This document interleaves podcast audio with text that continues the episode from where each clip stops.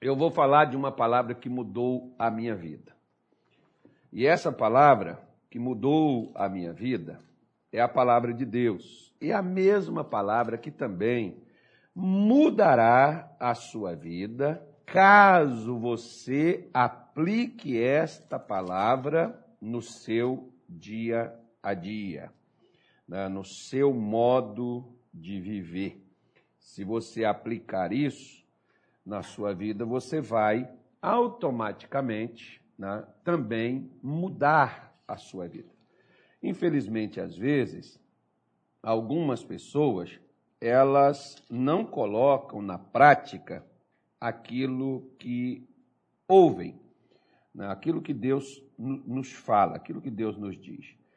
Então, essa palavra, por exemplo, foi em momentos difíceis da minha vida, em que eu vivi, em que eu passei, porque às vezes as pessoas, por exemplo, elas não conhecem a história de cada um.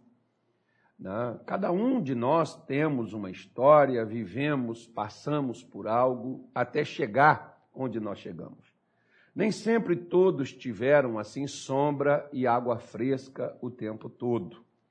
Há pessoas, por exemplo, que chegam a pensar que nós não não não passamos, não enfrentamos, que nós chegamos porque a gente foi para a igreja e lá na igreja facilitaram as coisas para a gente, nos deram tudo e a gente mudou por causa disso daí.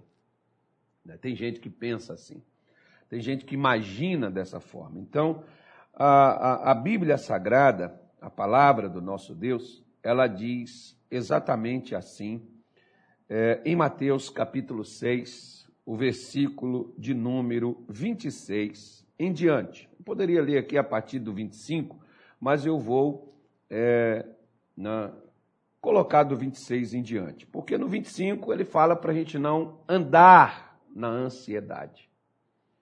Você sabe, por exemplo, que a ansiedade, a palavra ansioso, vinda do grego, ela significa estrangulamento. É como se uma pessoa estivesse pegando você e fazendo assim.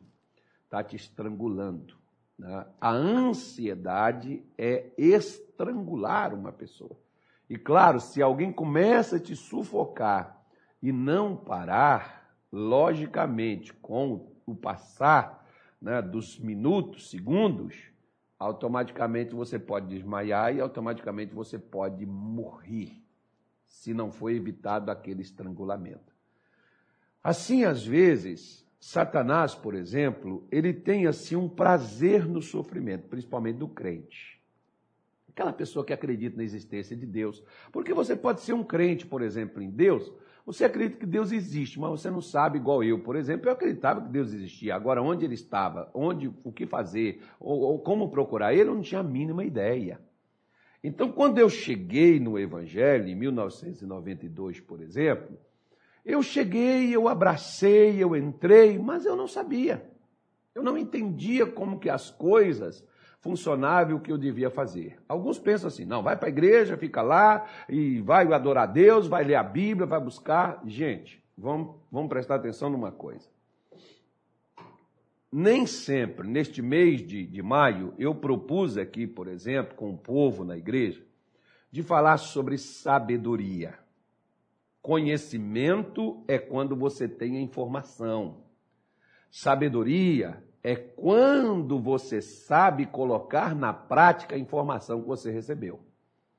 Porque você, por exemplo, pode ter um fuzil na sua casa, digamos assim. Né? Não devia falar de arma, não, mas vamos supor que você tem um fuzil na sua casa. Mas se você não sabe utilizar ele em uma hora que você necessitar, de que, que esse fuzil vai servir a você? Nada. Você vai ser levado com fuzil e tudo. A mesma coisa, você tem nas suas mãos a Bíblia Sagrada, a palavra de Deus. Você é uma pessoa sincera. Você se decidiu por Cristo e você passou a caminhar com Deus e você quer isto. Mas você pode até ler a sua Bíblia, conhecer de Gênesis Apocalipse, recitar na sua boca centenas de dezenas de versículos bíblicos, espalhar isso, né? ter na ponta da sua língua, por exemplo, como no capítulo 2 de Mateus a gente vê é, quando chegam os, os, magos, não, os, os, os, os, reis, aliás, não é magos, os reis que chegaram lá para poder inquirir, perguntar onde é que nasceria o Salvador, eles foram guiados por uma luz, e quando eles chegam em Jerusalém, eles perguntam. E ali as pessoas tinham na ponta da língua. Assim diz o profeta.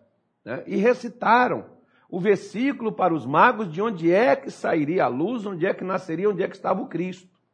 Eles sabiam. Porém, eles tinham a informação. Porém, os sábios não tinham a informação, mas tinham a sabedoria para aplicar aquela informação que receberam para encontrar o Salvador. Assim, por exemplo, você pode estar hoje sofrendo, sofrendo com ansiedade, depressão, sofrendo com tristeza, angústia, doença, desemprego, miséria, problema, briga, abandono, rejeição, enfim. Que causa sofrimento no ser humano? O que te preocupa? Você pode ter isso e você ser uma pessoa que tem N informações sobre isso e isso não mudar a sua vida se você não souber aplicar isto na sua vida. Então, eu poderia assim, se eu fosse resumir para você, eu diria assim: você, nós precisamos de sabedoria para vencer, porque às vezes conhecimento nós temos. Né? A gente tem o conhecimento, mas a gente não tem a sabedoria, que é para fazer aquilo que adquirimos com o passar dos tempos, com as informações que recebemos, para colocarmos isso na prática. Então, Jesus começa dizendo né, acerca do versículo 25, para não ficar andando ansioso. Né? E o 26 ele diz assim: aí vem na prática: olhai para as aves do céu que nem semeiam, nem cegam, nem ajuntam em celeiros, e vosso Pai Celestial as alimenta. Não tendes vós muito mais valor do que elas? Hoje, essa deturpação aí de, de valor, né? às vezes o ser humano hoje, por exemplo, vale menos. Né? Mas Jesus não está falando que as aves não valem, que não prestam, que não servem, que não tem valor. Tem.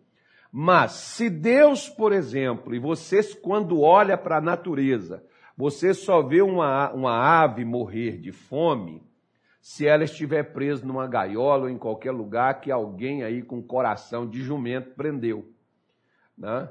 É, mas se ela estiver solta na natureza, ela voa de um canto para o outro, vai por um lugar e ali ela encontra alimento. Ali ela vai se alimentar.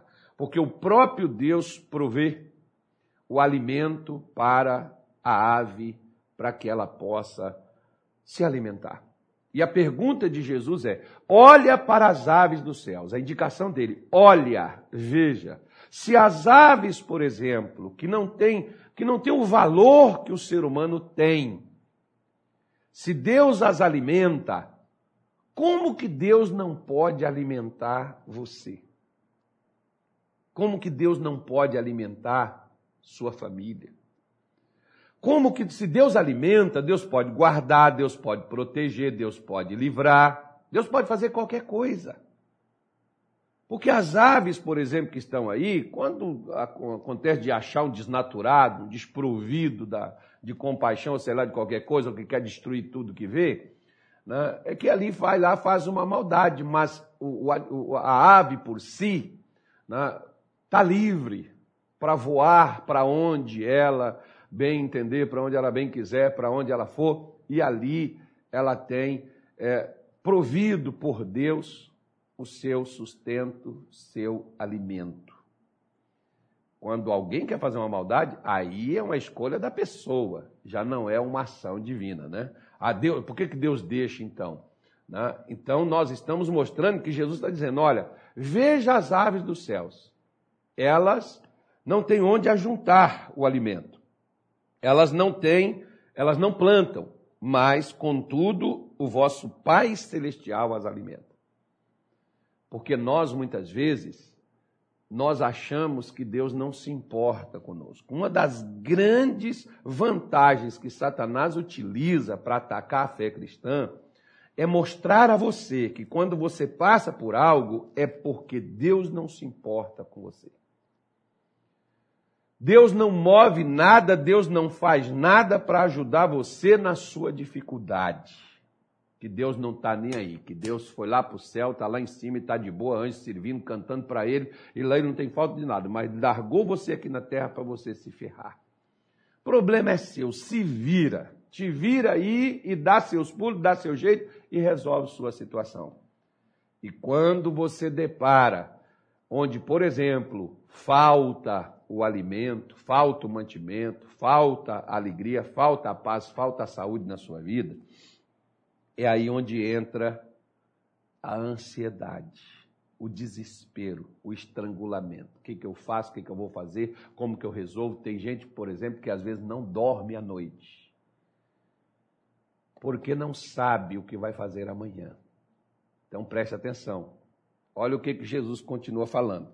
Ele diz assim: E qual de vós poderá, com todos os seus cuidados, acrescentar um côvado à sua estatura. A pergunta que eu fiz ontem até para uma, uma irmã aqui na igreja, que ela me contando, falando, aí eu fui e disse assim, você cresceu um palmo no seu tamanho? Ela disse, não. Você diminuiu um palmo no seu tamanho? Não. Então o que, que adiantou você se preocupar? Não mudou nada. Nem cresceu, nem diminuiu. Você ficou a mesma coisa.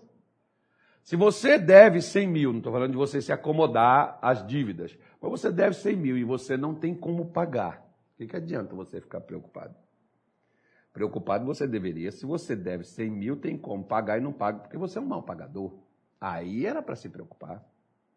Mas se você não tem como pagar, como que você vai então se preocupar? Sua preocupação vai pagar os 100 mil? Você tem uma doença, você não sabe como lidar com ela, e você se preocupa com a sua doença. A sua preocupação vai ser a cura para a sua doença? Te garanto que não, vai acelerar mais ainda o seu problema. E mais problemas ainda virá. Por isso que Jesus está mostrando isso e está dizendo: E quanto ao vestido, por que andais solícitos? Olhai para os lírios do campo, como eles crescem, não trabalham nem fiam. E eu vos digo que nem mesmo Salomão, em toda sua glória, se vestiu como qualquer deles. Pois, se Deus assim veste a erva do campo, que hoje existe amanhã é lançada no forno, não vos vestirá muito mais a vós, homens de pequena fé. Olha a colocação de Jesus aqui. Eu me faz lembrar, porque no, meu momento, por exemplo, ali, propício, quando eu li isso aqui em Mateus, eu não tinha comida em casa naquele dia. Não tinha um grão. Minha, me, me, lembro como a minha esposa disse: Olha, hoje não tem nem farinha com açúcar, que a gente colocaria água, como diz lá no Pará, faz um chibé. Né? Colocaria o chibé, a farinha com açúcar e água, e toma. Não tinha. E eu disse para ela: Mas eu, eu vou para a igreja. Né? E eu já estava na igreja, eu vou para a igreja. Ela disse: Ah, lá o pastor vai te chamar para comer. Eu disse para ela: Se Deus não der comida para você, o que o pastor me der também, eu não vou comer. Por quê? Porque às vezes, minha senhora, meu senhor, não é o problema que nos atrapalha. É a ansiedade que neutraliza a nossa fé. Por isso que ele diz assim, ó, versículo 31. Não andeis, pois, inquietos, dizendo: que comeremos ou que beberemos, ou com que nos vestiremos. Porque todas estas coisas o vosso Pai, de certo, né? porque todas estas coisas, perdão, os gentios procuram, de certo vosso Pai Celestial bem sabe que necessitais de todas estas coisas. Então Deus não é omisso. Ele sabe que você precisa, o que você necessita. Ele sabe até onde você aguenta. Ele sabe até onde, qual dia que dá para o seu sustento. Me lembro de uma médica, por exemplo, uma psicóloga. Ela chegou comigo lá em, em Duque de Caxias, ela disse, pastor, eu estou eu, eu desempregado, eu não sei o que fazer, eu já ajudei tanta gente, eu estou entrando em desespero, e ela que é uma psicóloga e ela me disse assim: Eu preciso de ajuda. Por isso, passando aqui hoje na porta da igreja, ela entrou, assistiu o culto e ela disse: Eu, eu morava na zona sul do Rio, mudei para cá, para Duque de Caxias, na Baixada Fluminense, para economizar, para o aluguel ser menos, os gastos ser menos, e eu perdi o emprego e eu não tenho como me sustentar. E eu virei para ela e disse assim: Até quando a senhora tem sustento? Ela disse: Até dia 31 de agosto. Aí eu virei para ela e disse: até dia 31 de agosto, Deus vai lhe prover o sustento, Deus vai dar a solução para a senhora. A senhora vai fazer duas coisas. A primeira, a senhora vai confiar em Deus. E a segunda, eu quero a senhora aqui todos os domingos no culto. Senhora vem? Vem. Seis horas da manhã estava lá aquela, aquela, aquela mulher assistindo os cultos e prestando atenção ao que Deus falava. Até chegar no domingo, né? Eu não sabia que dia 31 de agosto era um domingo. Chegou dia 30, ela não me falou nada. Só que dia 31, quando terminou o culto, ela chegou para mim e disse assim: Pastor, hoje é dia 31 de agosto. E hoje é domingo. Aí eu disse para ela: Até a meia-noite. A senhora pode voltar para casa. Porque até meia-noite Deus vai lhe dar a resposta. E quando ela chegou em casa, ela está ali fazendo o último alimento dela, a última comida, não tinha mais dinheiro para nada. Tocam na porta do apartamento lá onde ela morava. Aí ela vai lá atender. Chega lá, era o antigo chefe dela, que já estava procurando ela há algum tempo, até conseguiu localizar ela e foi lá para. Já, já levou os documentos dela, porque ela já estava contratada de novo, voltando a trabalhar. Que adiantaria se aquela mulher, no dia 30 de julho, se ela tivesse ficado 31 dias angustiada, agoniada, lembrando que hoje eh, eu só tenho até dia 31, só até dia 31 não tem mais, o que, é que eu vou fazer, meu Deus, depois do dia 31? Espera o dia 31 chegar, sabe por quê? Porque olha o que Jesus disse aqui, ó. Não sofra, eu costumo falar com as pessoas, não sofra por antecipação. Pastor, meu filho está internado, o médico falou que se piorar, vai ter que fazer isso, vai ter que fazer aquilo, vai ter que tubar. Ei, espera primeiro. Não antecipe. As coisas boas de você antecipar são as dívidas, prestações, essas coisas assim, as contas para pagar. É bom você antecipar. Se você tem como antecipar, antecipa com a maravilha, vai economizar. Agora, não antecipa seu sofrimento, porque o versículo 34 ele diz assim, ó, não vos inquieteis, pois pelo dia de amanhã, porque o dia de amanhã cuidará de si mesmo. Basta cada dia o seu mal. E eu costumo dizer assim, ó, basta você viver um dia de cada vez. Uma vez, por exemplo, meu pastor estava pedindo uma oferta. Um abraço, pastor. Sei que o senhor pediu oferta, sabia que eu tinha. Deus falava com ele quando eu tinha. É porque eu era ruim de dar oferta, pai. Cara ruim de dar oferta, o pastor tem que pedir, senão ele não dá. Aí, o meu pastor pediu, parece que ele sabia, né? Eu digo, eu tinha dinheiro no bolso, ele falava, irmão, Deus falou no meu coração que tem uma pessoa aqui para ajudar com X. E era o X que eu tinha. Aí, eu ficava pensando, ficava olhando assim, aí ele falando e tal, né? E um dia eu resolvi dar oferta, porque eu me lembrei desse versículo aqui, que eu já tinha prosperado, já tinha melhorado as coisas, já tinha dinheiro agora, né? E eu me lembrei desse versículo. Falei, não, eu vou dar sim o que o pastor está pedindo. Enfiei a mão no bolso, peguei e joguei dentro da sacola. Não, o obreiro passou, coloquei o dinheiro lá dentro. Eu era membro nesse tempo na, na, na igreja. E quando o, o, eu me lembrei desse versículo, por que, que eu dei o dinheiro que o pastor estava pedindo? Eu precisava dele, mas não era para aquele dia. Eu precisava daquela quantia que eu estava reservando, que eu estava guardando, para três dias depois. Mas eu me lembrei: se o mal pode durar um dia, amanhã também eu posso não estar tá vivo. Eu posso morrer hoje. Amanhã eu não estarei aqui para dar essa oferta, nem depois de amanhã, porque no outro dia que seria para pagar. Se hoje eu tenho, então eu vou dar isto aqui porque a garantia de vida e a garantia de bênçãos é o que Deus está me pedindo na hora que Ele está falando comigo. Não é daqui a dez dias. É na hora que ele me pede. Como lembrei que Moisés disse para o Faraó: se Deus nos pedir uma ovelha, uma vaca, como que nós vamos oferecer se todos os nossos animais foram deixados aqui? Então ele sabia que se Deus pedisse, tinha que oferecer. Quantas pessoas às vezes que ficam preocupadas quando Deus pede algo ela diz, mas como que eu vou fazer isso? Já imaginou, por exemplo, Deus pediu a Abraão, Abraão, pega teu filho, teu único filho a quem tu amas e oferece o holocausto.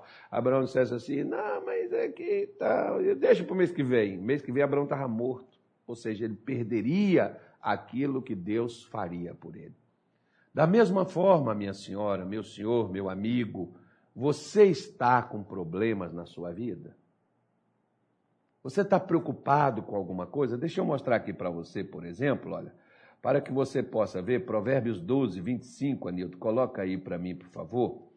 Provérbios capítulo 12, verso 25.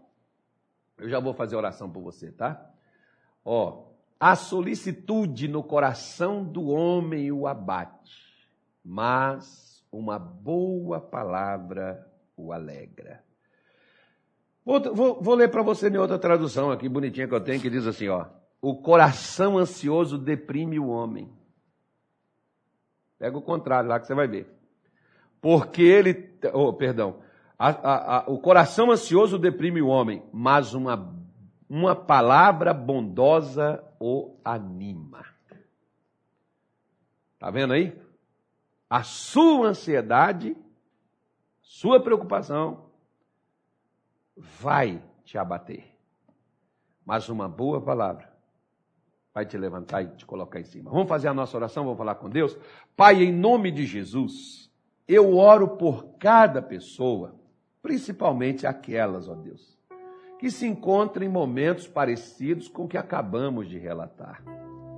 Pessoas, meu Deus, que não é de agora, que vêm preocupadas, que vem com uma ansiedade, meu Deus, que a cada dia está trazendo para dentro do coração desta mulher, da alma deste homem, uma angústia tão grande.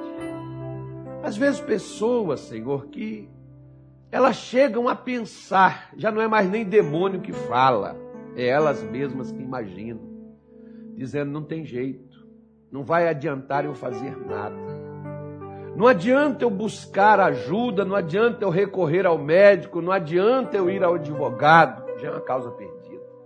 Não adianta eu ir para a igreja, não vai mudar nada. Senhor, e talvez essa pessoa está se entregando, se entregando na fé, mas mergulhando, meu Deus, na tristeza, mergulhando na angústia, mergulhando, Senhor, no desânimo.